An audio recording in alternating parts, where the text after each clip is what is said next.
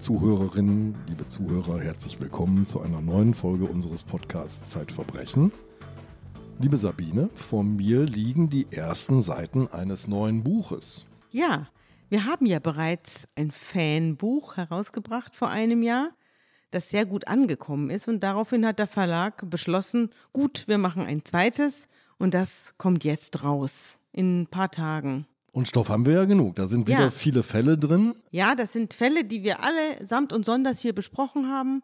Jeder Fall, den wir hier erzählen, beruht ja auf einem Artikel in der Zeit. Und diese Artikel haben wir nochmal abgedruckt, ausgewählte Fälle natürlich, zum Beispiel den Stalking-Fall oder den Fall des auf der Straße umgekommenen Robert Zirokowski, der von den Unfassbarer Polizisten Fall, der mich nach wie vor erschüttert, ja, muss ich sagen. Der von ja. den Polizisten dort ausgesetzt worden ist und dort umgekommen ist. Also eine ganze Menge Fälle und dazu auch Aktenauszüge, Fotos, also Hintergründe zu den einzelnen Geschichten. Jede Menge Material und man hat auch so einen kleinen intimen Einblick. Man sieht in den Akten nämlich, wie du arbeitest, oder? Also es gibt Anstreichungen und Markierungen in unterschiedlichsten Ja, Farben. diesmal und ist es ja so, dass die Texte nicht alle von mir sind. Im Buch 1 waren ja alle von mir, im Buch 2 ist es 50-50, da ist ungefähr die Hälfte von mir und die andere Hälfte ist von unseren Gästen hier. Und so wird es natürlich auch mehr und mehr dann werden, dass die Gäste einen immer größeren Raum einnehmen. Ja, am Anfang des Buches ist ein Foto von uns beiden, das mich sehr sentimental macht. Ja, Denn stimmt. es ist aufgenommen worden, bevor wir im großen Saal der Urania den Podcast live aufgeführt haben. Ja, ist ein Schnappschuss. ja, Also so richtig super gut sehen wir da nicht aus, ach, aber immerhin. Geht. Ja, du siehst toll aus. Naja. Es ist ein Schnappschuss, der mich sentimental macht, weil die Bühnen sind ja zu, auch unsere Bühnen sind zu und wir hoffen sehr darauf, dass wir sie wieder aufmachen können. Ja, allerdings, ich habe schon ein paar tolle Geschichten, die ich dann erzählen werde. Und jetzt werden wir einen Fall erzählen, den ich gar nicht Fall nennen möchte. Oder vielleicht ist es eher ein Moralfall als ein Kriminalfall. Es ist eine Geschichte, in die ich hineingegangen bin und dachte, ich weiß, was ich denke. Und als ich herauskam, war ich mir nicht mehr sicher, was ich denken soll. Und dazu hast du, Sabine, einen Gast eingeladen. So ist es. Es ist Martina Keller und sie hat diesen Text geschrieben für unsere Verbrechenseite. Und es geht um eine Mordanklage, die dann sehr, sehr anders ausgeht und die einen großen Streit hervorgerufen hat um die Frage, ist das eigentlich ein Mord oder ist das nicht eine Erleichterung für die Person, die es betroffen hat? Und Martina, erzähl, wie du auf diesen Fall gekommen bist. Ausgangspunkt war eine Zeitungsmeldung, dass das höchste Gericht der Niederlande ein Urteil gefällt hat, einen Freispruch ausgesprochen hat. Es geht um eine alte Frau, die 2016 getötet wurde. Sie war schwer dement und sie hatte nach ihrer Demenzdiagnose einige Jahre zuvor eine Patientenverfügung unterzeichnet und in dieser Patientenverfügung hatte sie gesagt, wenn ich jemals in ein Pflegeheim für Menschen mit Demenz muss, dann möchte ich Euthanasie, so heißt die Tötung auf Verlangen in den Niederlanden, weil der Begriff dort nicht so belastet ist wie in Deutschland, wo er eben durch die Nazi-Verbrechen eigentlich nicht Unaussprechlich ist. unaussprechlich ist. Ja, ich habe dann gedacht, diesen Fall möchte ich recherchieren. Das hat mich sehr interessiert, was denn da eigentlich vorgefallen ist. Ich fange vielleicht mal an mit dieser älteren Dame, um die es geht, was man über sie weiß. Also ihre Identität ist bis heute nicht enthüllt worden, auch nicht die ihrer Angehörigen, aber man weiß viel aus äh, Gerichtsakten und auch aus einem Bericht einer sogenannten Euthanasiekommission. Das müssen wir vielleicht mal einmal vorweg schicken. Du hast viele hundert Seiten Gutachten gelesen, Gerichtsakten gelesen. Es gibt in den Niederlanden eine Euthanasiekommission oder mehrere, glaube ich sogar, regionale Euthanasiekommissionen, die jeden Einzelfall beurteilen müssen und dazu auch lange Protokolle ablegen. Das heißt, man kann sich in diesen Fall hineinlesen, auch wenn man an die Menschen nicht direkt herankommt. Ja, man kann sich hineinlesen. Also ich habe die Unterlagen auf Holländisch gehabt. Ich kann nicht Holländisch, aber mit Google Translate kann man sie in Englisch und Deutsch sich übersetzen. Und ich habe mir helfen lassen von einer Lobbyorganisation der Niederländischen Vereinigung für ein freiwilliges Lebensende. Die haben eine Juristin und ich habe alle Zweifelsfragen, also wie etwas zu verstehen ist, habe ich mit dieser Frau geklärt. Die taucht im Artikel nicht auf, aber ich habe mich da sozusagen juristisch abgesichert und zwar sogar von einer Seite, die das Urteil mit ja sehr großer Genugtuung und Freude oder Wohlwollen auch zur Kenntnis genommen hat. Zu dieser Frau, zu dieser 74-Jährigen, was liest du aus den Akten, aus den Gutachten über sie? Was kannst du für ein Bild zeichnen? Es ist eine ehemalige Kindergärtnerin und sie ist neun Jahre vor ihrem Tod offenbar an Demenz erkrankt. Also sie hatte dann erste Symptome. Also relativ jung. Sie ist ja mit 74 Jahren gestorben, dann ist sie mit 65 Jahren bereits erkrankt. Die Diagnose wurde später gestellt, aber es gab offenbar schon erste Anzeichen, so steht es in einem Bericht einer dieser Euthanasiekommissionen. Und diese Frau hatte in ihrer Familie vielfache Alzheimer-Erkrankungen. Ihre Brüder sind erkrankt, eine Schwester ist erkrankt, Tanten sind erkrankt und vor allem ihre Mutter ist erkrankt. Und die Mutter war ab den 70er Jahren für zwölf Jahre in einem Heim für Menschen mit Demenz. Und sie hat diese Zeit, als sie ihre Mutter immer besuchte, als sehr traumatisch empfunden. Man muss aber dazu sagen, das war 40 Jahre früher. Also der Umgang mit Demenzkranken hat sich auch in den Niederlanden sehr geändert. Aber sie hat das als sehr traumatisch empfunden und sie hat gesagt, wenn ich jemals nicht mehr mit meinem Ehemann zusammenleben kann, wenn ich in ein Heim muss, dann ist der Zeitpunkt gekommen, dass ich Euthanasie wünsche. So hat sie es in ihrer Patientenverfügung äh, niedergelegt. Und sie hat also einen Zusatz in, in dieser Verfügung äh, formuliert. Sie wolle dann um Sterbehilfe bitten, wenn sie noch ein bisschen willensfähig sei. Sie Jetzt sind wir schon an, am neuralgischen Punkt. Was ist noch ein bisschen willensfähig? Genau. Und das war im Jahr 2012, also vier Jahre vor ihrem Tod. Ein Jahr vor ihrem Tod hat sie diese Klausel noch ein bisschen willensfähig, das nennt man Demenzklausel, hat sie nochmal erneuert. Und dann finden sich so Formulierungen wie, wenn ich selbst die Zeit für gekommen halte und auf meinen Wunsch möchte sie um Euthanasie bitten. Und in diesem letzten Jahr ihres Lebens hat sich ihr Zustand sehr verschlechtert. Also sie war sehr ruhelos und ihre Stimmung hat sich so im Laufe des Tages immer mehr verdüstert und sie ist dann zunächst einmal wöchentlich in das Pflegeheim, wo sie dann später auch getötet wurde, gegangen für die Tagesbetreuung. Am Ende, also im Dezember 2015, dann fünfmal wöchentlich und ihr Zustand verschlechterte sich. Das heißt, sie lebte eigentlich noch zu Hause mit ihrem Mann zusammen und pendelte sozusagen immer zur Tagespflege in dieses Demenzheim hinein. Es entsteht dann aber eine schwere, tatsächlich schwere Krise, die führt dann am 3. März 2016, so habe ich es den Akten entnommen, zur Aufnahme in das Heim. Da wird sie also fest ins Heim aufgenommen, glaube ich, oder?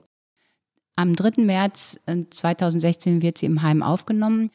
Vorausgegangen ist aber noch ein Gespräch mit dem Hausarzt und ihrem Ehemann und ihr. Und der Hausarzt fragt sie in diesem Gespräch, wie es ihr geht. Und er fragt sie auch, ob sie weiß, was Euthanasie ist. Und sie weiß nicht mehr, was Euthanasie ist. Also sie hat den Begriff vergessen. Und als er ihr erklärt, was das ist, sagt sie, das gehe zu weit. Und als er dann sagt, es könne aber sein, dass sie bald in ein Heim müsse, dann sagt sie, okay, vielleicht dann. Und der Hausarzt sagt später aus, dass sie zu diesem Zeitpunkt nicht mehr entscheidungsfähig gewesen sei. Und er sagt, das war ein schleichender Prozess im letzten Lebensjahr, dass sie mehr und mehr diese Fähigkeit, über sich selbst zu entscheiden, verloren hat. Sie kommt dann am 3. März in das Pflegeheim und der Ehemann, der sie begleitet, fragt dann im Aufnahmegespräch mit der Ärztin, die sie dann später töten wird, ob man jetzt die Euthanasie vornehmen könne. Also der Ehemann fragt schon mal, ob man jetzt zur Tat schreiten könnte. Das klingt jetzt sehr böse. Also äh, man kann das sicherlich so sehen. Man kann, auf jeden Fall geht die Initiative vom Ehemann aus. Nicht sie sagt es, sondern der Ehemann. Und der Ehemann sagt später aus, dass er seiner Frau habe versprechen müssen, wenn es mal so weit ist, dass er ihr eine Pille gibt. Und er hat ihr dann gesagt, nein, eine Pille kann ich dir nicht geben, wir machen das offiziell. Aber das hat er ihr versprochen und sie wollte eben auf keinen Fall in ein Pflegeheim. Das hat dann auch die Tochter später in einer Aussage bestätigt. Sie hat gesagt, ihre Mutter wollte nicht wie so eine Gewächshauspflanze vor sich hin vegetieren, wie sie das bei der Mutter erlebt hatte. Hm. Ich glaube, das ist ganz wichtig, dass man diesen Kontext kennt, ne? dass sie eben diesen Verfall ihrer Mutter zum Beispiel sehr offenbar sehr traumatisch erlebt hat, was ja auf, zu dieser Patientenverfügung geführt hat, dass sie das mehrfach in ihrer Familie erlebt hat und dass sie darum auch quasi ihr Schicksal schon ahnte, als sich die ersten Anzeichen zeigten. Das ist, glaube ich, ganz wichtig für diesen Blick auf Demenz. Wenn man das direkt vor Augen hat, was da passiert, ist das, glaube ich, ein anderer Blick, als wenn man das nur aus der Ferne als abstraktes Phänomen betrachtet. Ja, sie hat auch in der ersten Patientenverfügung geschrieben, sie wisse sehr genau, wovon sie rede, weil sie eben ihre Mutter in dieser Zeit begleitet hat. Dieser Podcast wird präsentiert von Bookbeat. Wer kann schon über 100.000 Bücher mit sich rumtragen? Wohl niemand. Doch genau diese Idee steckt hinter Bookbeat. In der Hörbuch-App finden Hörerinnen und Hörer nicht nur unzählige Krimis und Thriller, sondern können auch unbegrenzt viele von ihnen hören. Für ein Leben voller Spannung gibt's jetzt unter www.bookbeat.de slash Verbrechen einen Monat Bookbeat Premium gratis. Bookbeat, die Hörbuch-Flatrate. Der Konflikt zeichnet sich in jedem Satz jetzt fast ab, den wir aussprechen. Denn da hat eine Frau in dem Augenblick, als sie noch dazu in der Lage war, einen sehr klaren Willen artikuliert. Und jetzt kommt sie in einer Lage, in der nicht mehr ganz klar ist, kann sie ihren Willen noch ganz klar artikulieren. Und sie macht Aussagen, die sagen, naja, ich weiß noch nicht, vielleicht später, vielleicht zu einem anderen Zeitpunkt. Und die große Frage ist jetzt für alle Beteiligten, für die Verwandten und für die Ärztin, wie gehen wir jetzt damit um eigentlich? Was will sie wirklich? Was will sie wirklich? Und was in ihr will was? Ja, und wann will sie was? Denn sie sagt ungefähr 20 Mal am Tag, ich möchte sterben und sie sagt ungefähr 20 Mal am Tag, aber jetzt noch nicht. Und das ist auch ganz eindrücklich dokumentiert in einem Gespräch mit dieser Pflegeheimärztin, die sie da am 3. März aufgenommen hat und um Euthanasie gebeten wurde. Die dokumentiert zwei Gespräche mit der alten Frau. Am 8. März fragt sie sie, ob sie denn wisse, dass sie an Demenz erkrankt sei und ob sie so weiterleben wolle. Und, das steht in der Krankenakte, da sagt die alte Frau, ja, das will sie wohl. Sie will nicht sterben, so notiert die Ärztin das. Das habe die Patientin mehrfach beteuert. Und zwei Tage später redet die Ärztin erneut mit ihr und es findet sich wieder eine Gesprächsnotiz in den Akten ob ihr die Demenz etwas ausmache, fragt die Ärztin. Und die alte Frau versteht das Wort Demenz gar nicht mehr. Und die Ärztin umschreibt es dann so mit den Worten, ob sie unter ihrem schlechten Gedächtnis leide. Und da sagt sie, ja, aber es sei schon besser geworden. Und ob sie lieber tot wäre? Ja, wenn ich krank werde, aber noch nicht jetzt. Das sind wortwörtlich protokollierte Gespräche, die die Ärztin aufschreibt, sorgfältig notiert. Demgegenüber steht ein Alltagserleben, das schilderst du auch in deinem Text. Also wenn der Mann sie besucht, freut sie sich. Wenn er geht, bricht die pure Verzweiflung aus. Sozusagen, sie heult, sie, sie schlägt gegen Türen. So schilderst du das. Das ist also wirklich ein dramatisches Geschehen, das da in diesem Heim verläuft. Man muss sich natürlich klar machen, die Frau hat ein ganz neues Lebensumfeld. Also das ist ja, wenn, wenn wir uns das vorstellen, also wenn man nicht dement ist und in ein Pflegeheim kommt, ich glaube, das ist ein tiefer Einschnitt. Ich habe es noch nicht erlebt, aber das kann man sich vorstellen. Und sie kann das ja auch alles nicht einordnen. Es wird also sehr eindrücklich in den Gerichtsakten beschrieben, wie verwirrt und verzweifelt sie ist. Also sie guckt in den Spiegel und erkennt sich nicht mehr und sieht verschiedene Personen im Spiegel. Sie ist verzweifelt, weil sie inkontinent ist und weil sie so abhängig ist. Sie scheint äh, Menschen, die da im Pflegeheim sind, für Bekannte zu halten und äh, beschuldigt sie irgendwelcher Dinge. Und sie setzt sich auch physisch auseinander mit den anderen Bewohnern. Und sie ist absolut ruhelos. Sie hat keinen Tag-Nacht-Rhythmus mehr. Sie rennt durch die Flure und trommelt, wie gesagt, gegen Türen und Fenster, bis ihr die Hände wehtun. Also das ist schon verzweifelt. Und Sie hat aber auch gute Momente, eben zum Beispiel, wenn der Ehemann kommt und sie besucht. Und sie ist natürlich verzweifelt, wenn er sie wieder verlässt. Also sie hat ja natürlich auch Sehnsucht nach ihm und kann sicherlich ganz vieles nicht einordnen. Und wenn man sich jetzt anschaut, was in dieser Zeit vom 3. März bis zum 22. April, dem Tag der Tötung, passiert, dann findet man ganz viele Informationen darüber, wie die Ärztin, die um Euthanasie gebeten worden ist, vom Ehemann versucht, das abzusichern und sich abzusichern. Sie guckt sich die Akten an, der Frau. Sie spricht mit dem Hausarzt. Sie zieht einen Spezialisten der sogenannten Lebensende-Klinik hinzu. Das ist keine Klinik, sondern das ist ein Netzwerk von Ärzten in den Niederlanden, das es seit 2012 gibt. Und diese Ärzte werden dann aktiv, wenn zum Beispiel ein Hausarzt sich nicht in der Lage sieht oder nicht willens ist, einem Euthanasiewunsch nachzukommen, dann kommen die ins Spiel. Und das sind also Ärzte, die nicht mehr behandeln, sondern die nur die Entscheidung zwischen töten oder nicht töten treffen. Und so einen Spezialisten zieht sie hinzu. Und dann zieht sie noch zwei Ärzte hinzu. Einer ist psychologisch ausgebildet, der andere ist ein Internist, die speziell in Fällen von Euthanasie andere Ärzte beraten. Und auch sie selbst ist eine Ärztin, die für solche Beratungen ausgebildet ist, aber jetzt ist sie ja in eigener Sache betroffen. Also sie lässt nichts unversucht und sie macht sogar Videoaufnahmen von dieser alten Frau mit Einverständnis der Angehörigen, die dann später auch vor Gericht gezeigt werden. Mir ist gerade aufgefallen, um nicht zu sagen aufgestoßen, wie du das Wort töten verwendest, weil es einen sehr aktiven Vorgang beschreibt, jemanden zu töten.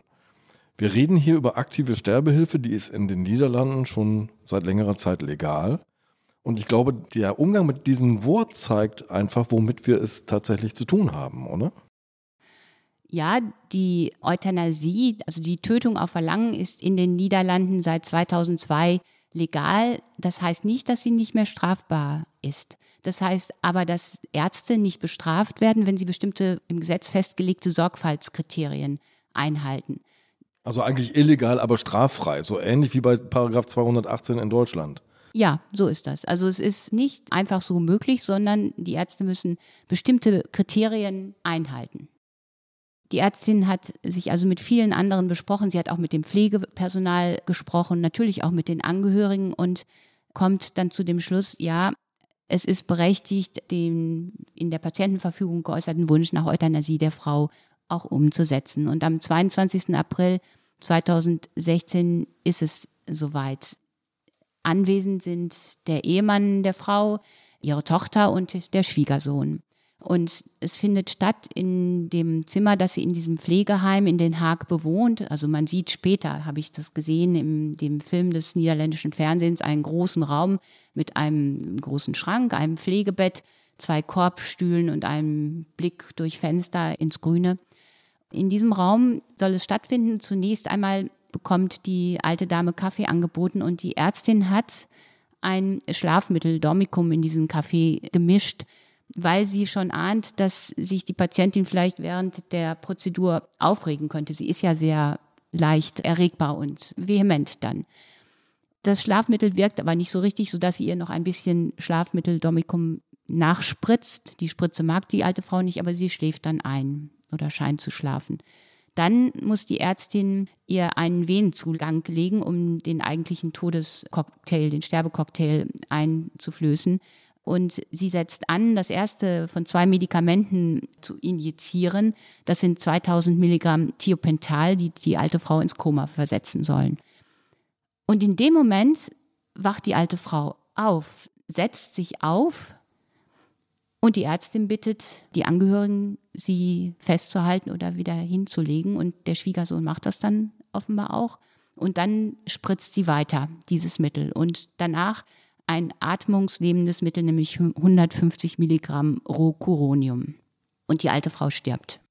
Aber vorher hat sie sich gewehrt.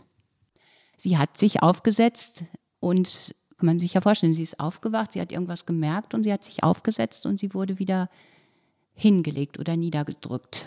Ja, das ist das, was die Ärztin selbst sehr ausführlich dokumentiert, denn sie ist sich sicher, dass sie richtig handelt. Und äh, sie hat das sehr ausführlich beschrieben, auch die Vorgeschichte, auch wie es abgelaufen ist. Und dieser Bericht wurde wie immer an eine äh, regionale Euthanasiekommission gegeben. Diese Euthanasiekommissionen, es gibt fünf in den Niederlanden, bestehen aus einem Juristen, einem Mediziner, einem Ethiker oder Ethikerin und begutachten jeden Fall, ob denn die gesetzlichen Sorgfaltskriterien beachtet worden sind. Und in diesem Fall, das ist der Fall 2016-85, beanstanden Sie das Vorgehen? Sie haben zwei Hauptkritikpunkte. Das eine ist, in den Patientenverfügungen, in beiden oder in den beiden Demenzklauseln hat die Frau so einen Vorbehalt formuliert. Ich hatte den erwähnt. Also sie Aha. hat ja gesagt, wenn die Zeit gekommen ist, wenn ich denke, es ist soweit, wenn Wenn ich krank bin, aber ich bin es ja noch nicht. Und es wird schon besser. Das war es nicht wörtlich, aber in diesem Sinne. Also sie wollte dann den Zeitpunkt selber noch entscheiden. Und die Äußerungen, die sie in dem Heim getan hat, sind ja widersprüchlich. Also sie sagt sehr wohl 20 Mal am Tag, sie will sterben, aber sie sagt ja auch etwas anderes. Das ist das eine. Wie sicher ist der Wille der Frau gewesen? Wie sicher kann man da sein, dass das, was geschah, ihrem Willen entsprach? Und das andere ist die Art, wie die Tötung auf Verlangen, die Sterbehilfe durchgeführt worden ist. Ist es richtig, dass man da erst ein Schlafmittel rein tut in den Kaffee? Ist das im Sinne der Patientin, um sie nicht aufzuregen? Oder ist das vielleicht so eine Art Täuschung der Patientin? Und wenn sie dann aufwacht und äh, sich aufsetzt, ist das dann wie kann man das interpretieren? Also die Kommission legt sich da nicht fest. Die sagt nicht, wir wissen, sie wollte nicht getötet werden, denn das ist sogar eher unwahrscheinlich, würde ich sagen. Sie hat irgendwas gespürt und es war ihr unangenehm. Und, aber darf man dann weitermachen? Müsste man dann nicht innehalten? Und aus diesen Gründen hat die Kommission den Fall weitergeleitet, was sehr, sehr selten passiert in den Niederlanden in all diesen Jahren, an ein ärztliches Disziplinargericht und an die Staatsanwaltschaft. Und zum ersten Mal hat die Staatsanwaltschaft Anklage erhoben wegen Verstoßes gegen das Euthanasiegesetz und wegen Mordes. Die Ärztin stand also jetzt, Frau Ahrens heißt sie? Marino Ahrens heißt sie. Stand also jetzt vor Gericht wegen Mordes. Man stellt sich das natürlich bei einer Bitte um Sterbehilfe auch anders vor. Man stellt sich vor, dass da jemand liegt, der wirklich abgeschlossen hat, der sich dann selbst den Schalter umkippt, äh, der dann das tödliche Mittel in den Körper fließen lässt. Also so stellt man sich ja einen Menschen, der beim Sterben unterstützt werden will, vor. Man stellt sich nicht vor einen, der sich mit Händen und Füßen wehrt und aufsetzt und eben vorher keinen klaren Willen zu erkennen gibt. Also das ist mir zu weit gegangen. Das ist äh, Interpretation, was da jetzt schon drin ist. Also ich meine, ich würde mal sagen, den Grundkonflikt, den kann man sehr schön beschreiben mit einem Gedankenexperiment, das der Philosoph Ronald Dworkin bereits 1993 mal angestellt hat. Dworkin hat den Fall einer 55-jährigen Patientin namens Margot äh, diskutiert, die schwer dement ist. Eine erfundene Figur. Eine erfundene Figur oder eine erfundene Konstellation. Und diese Margot ist aber in ihrem Zustand glücklich oder scheint es zu sein. Also sie genießt es immer wieder das gleiche Lied zu hören. Sie isst Erdnussbutterbrote mit Gelee mit großem Genuss und äh, sie scheint in einem Krimi zu lesen, springt aber da von Seite zu Seite. Also wie viel sie davon noch versteht, das weiß man nicht. Aber sie wirkt glücklich. Und Dworkin nimmt nun an, diese Margot hätte zu einer Zeit, da sie noch im Vollbesitz ihrer geistigen Kräfte war, eine Patientenverfügung verfasst. Und in dieser Verfügung hätte sie festgehalten, im Falle einer Alzheimer-Erkrankung wolle sie, falls eine weitere schwere Krankheit dazukommt, nicht mehr behandelt werden oder vielleicht sogar getötet werden. Und nun bekäme Margot eine Lungenentzündung, die man sehr gut behandeln kann, auch bei ganz alten Leuten mit Antibiotika, die können wieder gesund werden. Soll man sie nun therapieren oder soll man sie lieber sterben lassen? Und Dworkin hat sich dafür entschieden, dass es besser wäre und richtiger wäre, sie zu töten, weil das dem Bild entspricht, dass die geistig wache Margot eins von sich entworfen hat und was auch ihren Werten entsprach. Und die demente, aber vergnügte und zufriedene Margot, auf die kommt es laut Dworkin nicht so sehr an. An diesem Punkt kann man anfangen zu streiten. Aber das ist so der Grundkonflikt. Natürlich weicht der Fall ab. Zum Beispiel ist Margot richtig glücklich und unsere Patientin ist erkennbar unglücklich, immer wieder sehr, sehr verzweifelt. Trotzdem weiß man nicht, ob es nicht ein Durchgangsstadium ist. Sie ist ja erst seit sieben Wochen in diesem Heim und ich kenne selber demente Personen, die ein schreckliches Durchgangsstadium hatten, nachdem man sie aus ihrem Zuhause rausgerissen hat und die dann, als sie sich da eingelebt haben, ein so ein ähnliches Verhältnis hatten zu ihrer Umwelt wie diese Margot. Also friedlich, vor allem aufs Essen fixiert, ganz große Freude am Essen und an ganz wenigen Dingen, die noch möglich sind bisschen Unterhaltung mit wem auch immer, aber trotzdem ein friedliches und jetzt jenseits dieser Verzweiflung und jenseits auch dieser Erinnerungsmöglichkeiten. Das ist ja oft auch bei der Demenz so ein Durchgangsstadium. In dem Moment, wo man weiß, in welchem Zustand man ist, wird man verzweifelt. Aber irgendwann weiß man das nicht mehr. Und dann beginnt eine ruhigere Phase. Jedenfalls bei verschiedenen Leuten, wie es mir selber bekannt ist. Genau, das kann man erleben und es gibt ja auch Mittel, wie man mit diesen schwer verhaltensauffälligen Patienten mit Demenz umgeht, wie man sie beruhigen kann. Ich habe das selber einmal erlebt in einem äh, sehr guten Heim für Patienten mit Demenz. Und natürlich ist das möglich. Und was aber auffällt, von dem Moment an, wo die Frau in das Heim kam, am 3. März, war der Weg gerichtet oder die Aufmerksamkeit gerichtet. Die Ärztin hat unglaublichen Aufwand betrieben, um zu gucken, ja, können wir das rechtfertigen? Ist dieses Kriterium erfüllt? Ist jenes erfüllt? Sie hat unglaublich viele Experten hinzugezogen. Da hat sie nichts unversucht gelassen. Ich habe mich gefragt, mag sein, dass das nicht in den Gerichtsakten so dokumentiert ist, was hat sie eigentlich getan, um der Patientin zu helfen, um zu gucken, was kann sie entspannen, was kann sie beruhigen, hilft es zum Beispiel, wenn man ihr tatsächlich die Möglichkeit lässt, zu laufen, zu laufen, zu laufen, wenn man ihr jemand an die Seite stellt, sodass sie nicht alleine ist, wenn man vielleicht den Ehemann bittet, anfangs mehr als einmal am Tag zu kommen oder die Tochter auch zusätzlich zu kommen, damit sie immer wieder so Ankerpunkte hat, Menschen trifft, die sie doch noch erkennt. Und Hans Förstel, ein Demenzspezialist und Direktor der psychiatrischen Klinik der TU München, hat gesagt, im Allgemeinen kommt der Mensch mit neuen Situationen zurecht. Er braucht halt eine Zeit, sich anzupassen. Und ich frage mich, wie viel Aufmerksamkeit auf diese Möglichkeit überhaupt noch gerichtet war. Und ich glaube, dass dieses Beispiel ein Problem der Verrechtlichung der Tötung eigentlich illustriert. Die Sorgfaltskriterien sind da, um eine gewisse Sicherheit zu schaffen. Sie sind aber auch da, um vielleicht den, der es dann ausführt, oder sie faktisch entlasten sie den, der es ausführt. Und sie richten natürlich auch die Aufmerksamkeit. Es ist die Frage, was kann man sich vorstellen für so einen Patienten? Das ist ja eine Debatte, die wir führen, seit wir über diese niederländische Regelung diskutieren. Das Stichwort dazu heißt immer wieder Slippery Slope, nämlich die Frage, wie weit öffnet das den Weg dazu, Menschen aus dem Leben zu schaffen, die man loswerden möchte, wir müssen vielleicht einmal ein paar Zahlen dazu nennen. Ich habe hier Statistiken aus dem Jahr 2019 und 2018. In beiden Jahren sind etwas mehr als 6000 Menschen in den Niederlanden zu dem Schritt gekommen, um Sterbehilfe zu ersuchen. Und nur in zwei Fällen haben wir es mit einer fortgeschrittenen Demenz zu tun in beiden Jahren, sowohl 2018 als auch 2019. Das ist also Alle jetzt anderen kein, hatten andere Krankheiten. Ja, also oder? ich habe hier eine Statistik vor mir liegen. Also bei den meisten, bei der überwiegenden Zahl 4000, über 4000 Menschen ist es Krebs.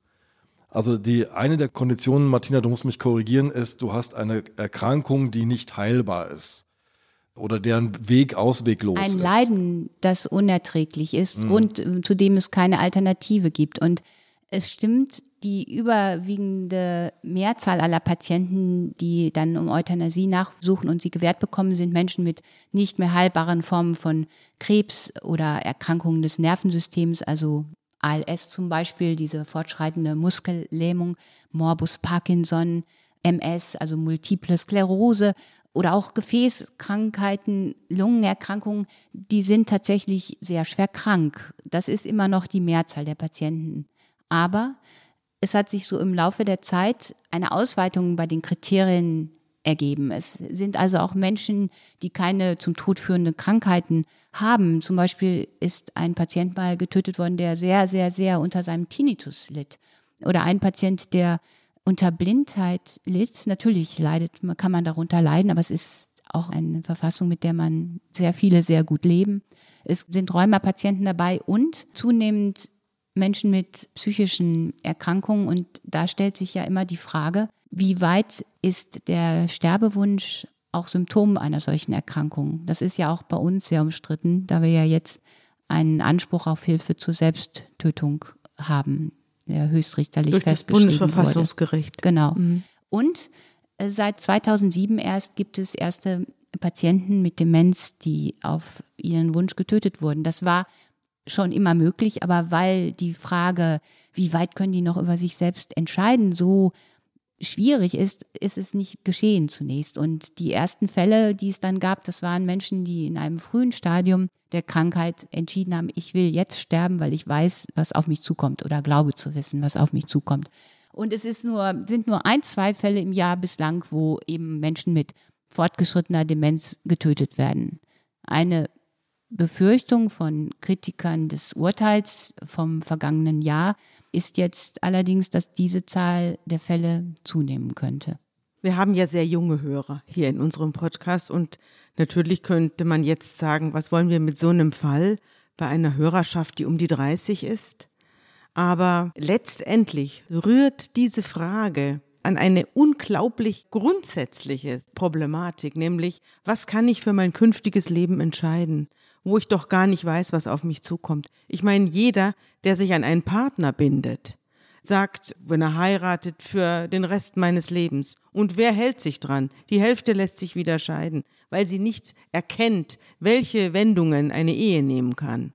Oder Menschen, die sagen, ach, wenn ich einen Autounfall habe und ich bin ab dem vierten Halswirbel gelähmt, dann will ich nicht mehr leben, das schreibe ich jetzt mal auf. Obwohl sie keine Ahnung haben, welche Möglichkeiten oder welche Freuden jemand, der ab dem vierten Halswirbel gelähmt ist, noch haben kann und so weiter. Also es gibt ganz, ganz viele Sachen. Oder als ich 15 war, was habe ich meinen Eltern da gesagt? Ich werde niemals heiraten, ich werde niemals Kinder haben. Alles scheiße, diese spießigen Lebensentwürfe hier, alles scheiße. Und dann habe ich geheiratet und habe Kinder gekriegt. Also 20 Jahre später allerdings. Aber in diesen 20 Jahren habe ich was begriffen oder habe jedenfalls was erlebt, was mich dann zu einer Änderung meiner Vorstellungen bewogen hat. Das ist doch hier alles eine ganz grundsätzliche Frage wenn es dann darum geht, dass man sterben will und hinterher merkt man, eigentlich will ich es gar nicht.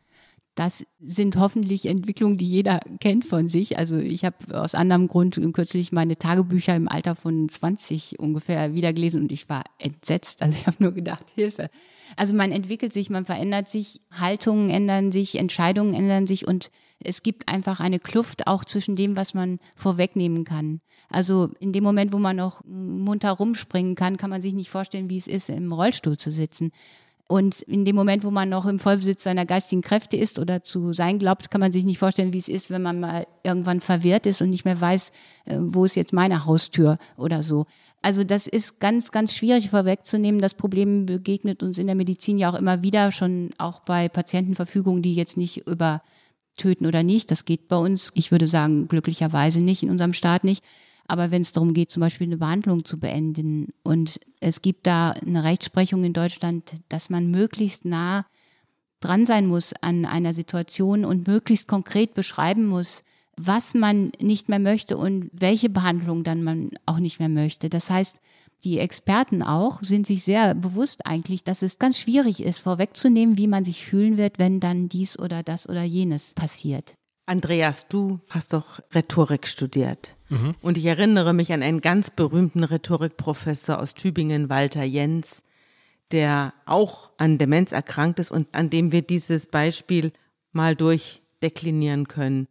Kanntest du Walter Jens selber auch? Ja, ja, ja, ich habe Walter Jens kennengelernt. Ich habe studiert, da war Walter Jens aber schon Präsident der Akademie der Künste in Berlin und pendelte zwischen Tübingen und Berlin hin und her. Man hörte ihn immer auf den Gängen des Seminars, wo ich auch gearbeitet habe, war ja schwerer Asthmatiker. Und man hörte ihn laut keuchend sozusagen die Flure hinunterkommen. Ich habe ihn erlebt bis 1995, da habe ich Tübingen verlassen, bin hier nach Hamburg gekommen.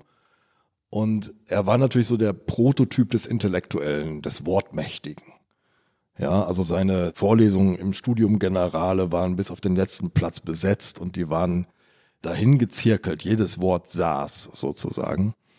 Und Martina, die Szene, die du vorhin beschrieben hast von der fiktiven Patientin Margot, die da sitzt und im Krimi liest, die erinnert mich an eine Szene von Walter Jens, die Inge Jens dann beschrieben hat. Nämlich sie entdeckt ihren Mann im Lesesessel sitzend, ganz normal in seiner Wohnung, also da, wo er immer gelesen hat und stellt dann fest, er hält das Buch falsch rum. Also neun Jahre nachdem ich Tübingen verlassen habe, 2004, wird bei Walter Jens eine einsetzende Demenz diagnostiziert. Und was dann kommt, habe ich mir erzählen lassen und gelesen. Du hast es auch in deinem Artikel aufgenommen, denn es gibt sehr intensive Beschreibungen, gerade von Inge Jens.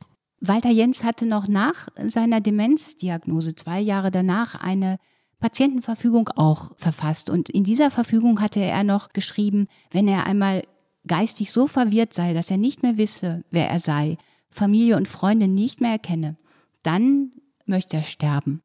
Und Frau Jens wusste auch, dass ihr Mann sich immer zeitlebens auch für den selbstbestimmten Tod, vielleicht auch den Tod durch Hand eines Arztes eingesetzt hatte. Und ja, sie hat dann versucht, diese Frage mit ihm zu besprechen, als er nun schon Demenz war, aber als ihr klar war, jetzt wäre der Zeitpunkt, wo er das dann tatsächlich entscheiden müsste. Und sie hat ihm eine Möglichkeit gewiesen. Sie hat mit ihm darüber gesprochen, dass es die Möglichkeit gibt, zum Beispiel einfach auf Essen und Trinken zu verzichten. Und ihr Mann, der schon einigermaßen dement war, hat als Antwort genussvoll in ein Stück Kuchen gebissen. Und für Inge Jens war dann klar, das ist eine Antwort. Er kann es zwar jetzt nicht formulieren, aber mein Mann will nicht sterben. Und sie hat dann für ihn auch eine Betreuerin gefunden, weil sie war alleine dann auch irgendwann damit überfordert. Das ist ja ein Ganztagsjob auch. Und diese Betreuerin hatte einen Bauernhof und sie hat den Herrn Professor oft mit auf dem Bauernhof genannt. Und Walter Jens hasste offenbar, so hat Frau Jens es berichtet, Tiere. Also er konnte ja, der hatte mit Tieren nichts am Hut. anfangen. Nee, nee. Nein, das war Das nicht sein Ding. nicht zu Also- diesem Intellektuellen, nein. ja, und vielleicht hat er ja auch Angst gehabt oder was auch immer. Jedenfalls weiß man, dass er da mit Vergnügen Hundewelpen gekrault hat und den Kaninchen zugeguckt hat und die gefüttert hat und da wirklich schöne Zeiten, intensive Zeiten auch auf dem Bauernhof erlebt hat. Halt andere Freuden. Der Hans Förstel, dieser Demenzspezialist, der hat das ganz schön auf den Punkt gebracht. Der hat dann irgendwie gesagt, von außen betrachtet handelt es sich um einen reduzierten Zustand. Von innen um alles, was es gibt. Und da kommt es auf andere Genüsse an. Wärme, Licht, Kakao und nicht die Lektüre der Zeit. Zum Beispiel. Also Unsere Lektüre gehört nicht zu den essentiellen ich meine, das Lebenszielen. ist, die Experten und auch Juristen sprechen da vom sogenannten natürlichen Willen, wenn jemand Freude an solchen Dingen zeigt. Es ist ein bisschen wie bei Kindern. Ja, also die freuen sich auch an einfachen Dingen, an immer denselben Dingen. Und es gibt die Behindertenrechte-Konvention, die festschreibt, dass auch Menschen mit Behinderung, mit welcher Behinderung auch immer, einen rechtlich relevanten Willen haben. Dieser Wille kann sich jenseits des Verbalen äußern. Es ist natürlich schwer und es gibt kein Patentrezept, wie man diesen Willen herauslesen soll aus dem Verhalten eines Menschen. Aber es ist ein Anspruch festgeschrieben, dass man den berücksichtigen muss. Liebe Hörerinnen und Hörer, das zweite Buch zum Verbrechen-Podcast ist da. Nach dem großen Erfolg des ersten Buches gewähren Sabine Rückert und Andreas Sendker ein weiteres Mal tiefe Einblicke in die Recherche spektakulärer Kriminalfälle. Natürlich wieder mit exklusivem Bild und Zusatzmaterial aus den Gerichtsakten. Eine echte Bereicherung für alle Fans des Verbrechen-Podcasts. Jetzt bestellen unter www.zeit.de slash verbrechen-buch. Du hast ja immer wieder über Sterbehilfe geschrieben bei uns in der Zeit, Martina. Aber du hast in einem anderen Text geschrieben, dass die Hälfte der Menschen, die um Sterbehilfe gebeten haben, im Jahr 2017 angegeben haben, sie wollten ihrer Umwelt nicht mehr zur Last fallen. In Oregon war das Ja. so, da gibt es Ja. eine Erhebung. Oregon ist auch ein Bundesstaat in den USA, der den ärztlich assistierten Suizid. Genau. Also es zulässt. ging gar nicht darum, selber sterben zu wollen, sondern anderen die Mühe zu ersparen, mich selbst pflegen zu müssen oder mich ertragen zu müssen. Also es geht ja gar nicht darum, um Schmerzen und unerträgliches Leid, sondern es geht darum, dass man Angst hat, dass man anderen auf den Wecker geht mit seiner Erkrankung. Ja, also der Sterbewunsch ist was sehr Komplexes. Also zum einen, wie man auch bei der Demenzpatientin, aber, aber auch bei nicht dementen Menschen feststellen kann, der ist sehr ambivalent. Also der schwankt hin und her. Im einen Moment, am guten Tag möchte man weiterleben, hat auch wieder Spaß. Am nächsten Tag ist man verzweifelt, möchte sterben. Das berichten Suizidforscher. Das ist was ganz Typisches für den Sterbewunsch. Und eine Suizidpräventionsexpertin, die hat mir berichtet, dass es nur ein ganz kleines Zeitfenster gibt, wo ein Mensch eigentlich bereit ist, diesen Suizidwunsch, also wenn es mal um die Selbsttötung geht, in die Tat umzusetzen. Und sie sagt, wenn man die Menschen in diesem Zeitfenster erreichen kann, wenn man sie unterstützen und begleiten kann, dann kann man viele Leben retten. Denn Studien zeigen, dass sich nur wenige Menschen in den Jahren, die einen Suizidversuch überlebt haben, in den Folgejahren dann tatsächlich das Leben nehmen. oder man weiß es von solchen Suizid-Hotspots wie Golden Gate Bridge in San Francisco. Wenn jemand da runterspringen möchte, das ist ja ein ganz beliebter Punkt so für Menschen bekannt. wenn an dem Tag die Brücke zufällig gesperrt ist, weil meinetwegen da ein LKW liegen geblieben ist, dann geht der Mensch nicht zur nächsten Brücke und er kommt nicht am nächsten Tag wieder, sondern er springt in der Regel nicht. Das heißt, wenn man den Zugang zu Suizidmitteln erschwert, rettet man auch Leben. Das ist jetzt ein anderes Thema, aber gehört vielleicht doch auch dazu. Na, wir hängen doch sehr am Leben und äh, Walter Jens hat sein Hängen am Leben durch den herzhaften Biss in ein Stück Kuchen ausgedrückt. Du hast gerade schon zitiert, du hast mit dem Medizinrechtler Oliver Tollmein gesprochen, der zitiert diese Behindertenkonvention und sagt, jeder Mensch hat einen rechtlich relevanten Willen, egal in welchem Zustand sich dieser Mensch befindet, egal was er noch kognitiv kann sozusagen. Man muss gucken, wie man den herausfindet.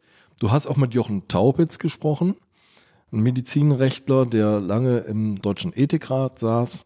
Der sagt, ein Einwilligungsunfähiger kann seinen Willen nicht ändern wenn ich das jetzt mal verbinde mit Ronald Walken, den du vorhin zitiert hast, das war ja sozusagen das frühere Ich, das kognitiv intakte Ich, schützt sozusagen das spätere Ich, das nicht mehr entscheiden kann. Das ist die andere Perspektive. Ich schwanke jetzt zwischen diesen beiden Perspektiven total hin und her. Ist das jeweils eine Einzelfallentscheidung? Wie guckst du auf diese Fälle? Das ist eine Frage des Menschenbildes, würde ich sagen.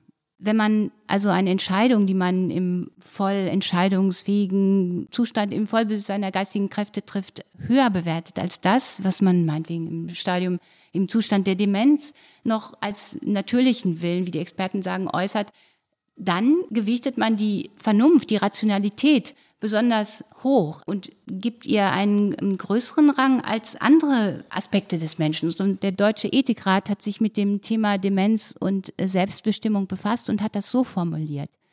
Werde der Mensch mit seiner geistigen Leistung gleichgesetzt, so heißt das in der Stellungnahme, dann müsse Demenz als Zerstörung des Menschen erscheinen. Wenn er aber auch als empfindendes und soziales Wesen verstanden werde, dann richtet sich der Blick auf noch vorhandene Ressourcen. Und auch nicht perfekte Selbstbestimmung oder Reste von Selbstbestimmung sind aus Sicht des Rats rechtlich schutzwürdig und schutzbedürftig. Und wir hatten im Dezember eine Anhörung des Deutschen Ethikrats zum Thema assistierter Suizid. Und da sprach auch der Geriater Andreas Kruse aus Heidelberg, ein sehr erfahrener Mann, der auch immer die alten Berichte der Bundesregierung mitverfasst. Und er hat auf diesen Aspekt hingewiesen. Er hat gesagt, er sorgt sich jetzt, wo es einen höchstrichterlich bestätigten Anspruch auf Hilfe zum Suizid gibt, sorgt er sich um die Menschen mit Demenz. Eine wachsende Patientengruppe, also aus demografischen Gründen alleine, und Herr Förster sagt, man muss nur alt genug werden, dann wird man auch dement.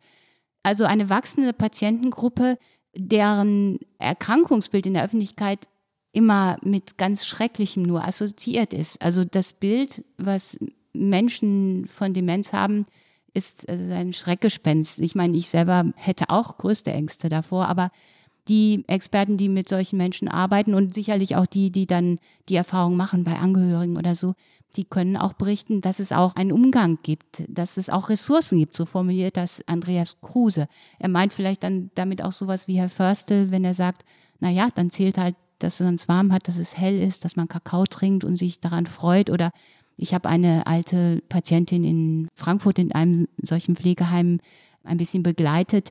Die Frau hat zum Beispiel Spaß dran gehabt, wenn sie in ihrem Schmuckkästchen geguckt hat und dann kamen so Erinnerungen von früher hoch oder sie hat alte Fotobücher angeguckt oder eine Freundin von mir, die arbeitet als Musiktherapeutin mit solchen Patienten, wenn die zusammen singen, kommen Erinnerungen hoch oder Gefühle. Vielleicht ist das der bessere Ausdruck.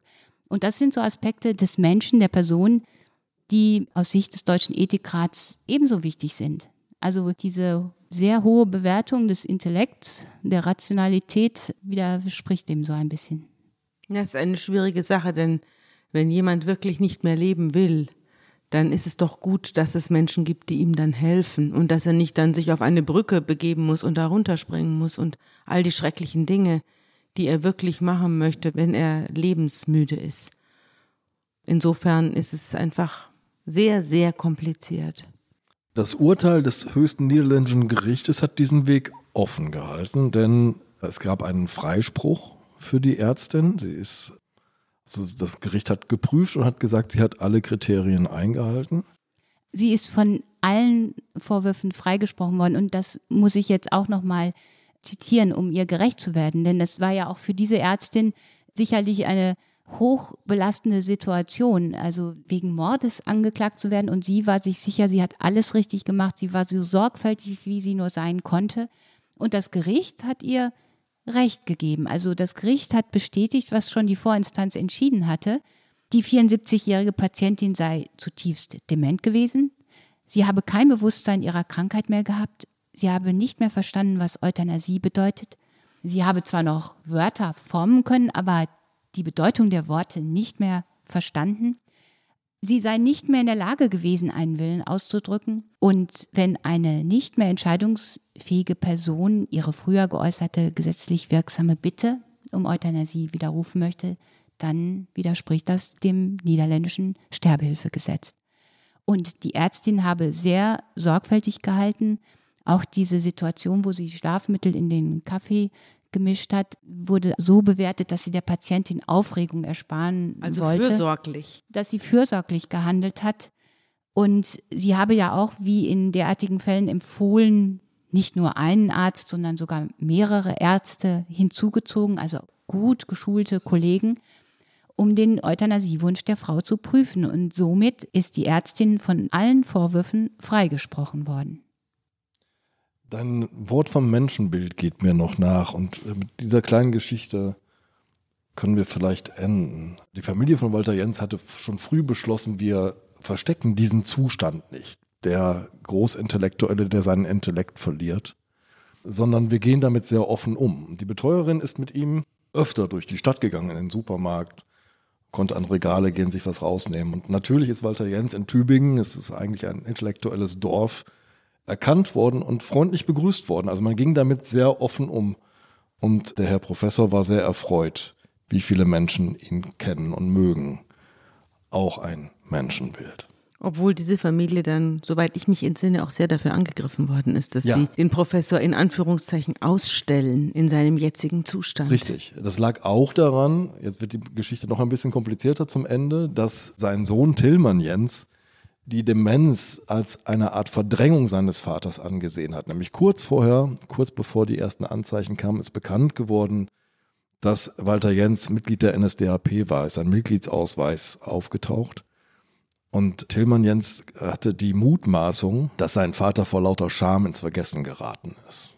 Gut, das ist aber eine Interpretationssache. Das war eine Interpretation, die Engel Jens überhaupt nicht geteilt hat. Liebe Martina, das war eine große Diskussion hier und die ist auch sicher nicht zu Ende und wird sicherlich bei unseren Hörerinnen und Hörern weitergehen, weil ja irgendwie jeder davon betroffen ist. Und wir sind sehr froh, dass du da gewesen bist. Dankeschön. Danke auch.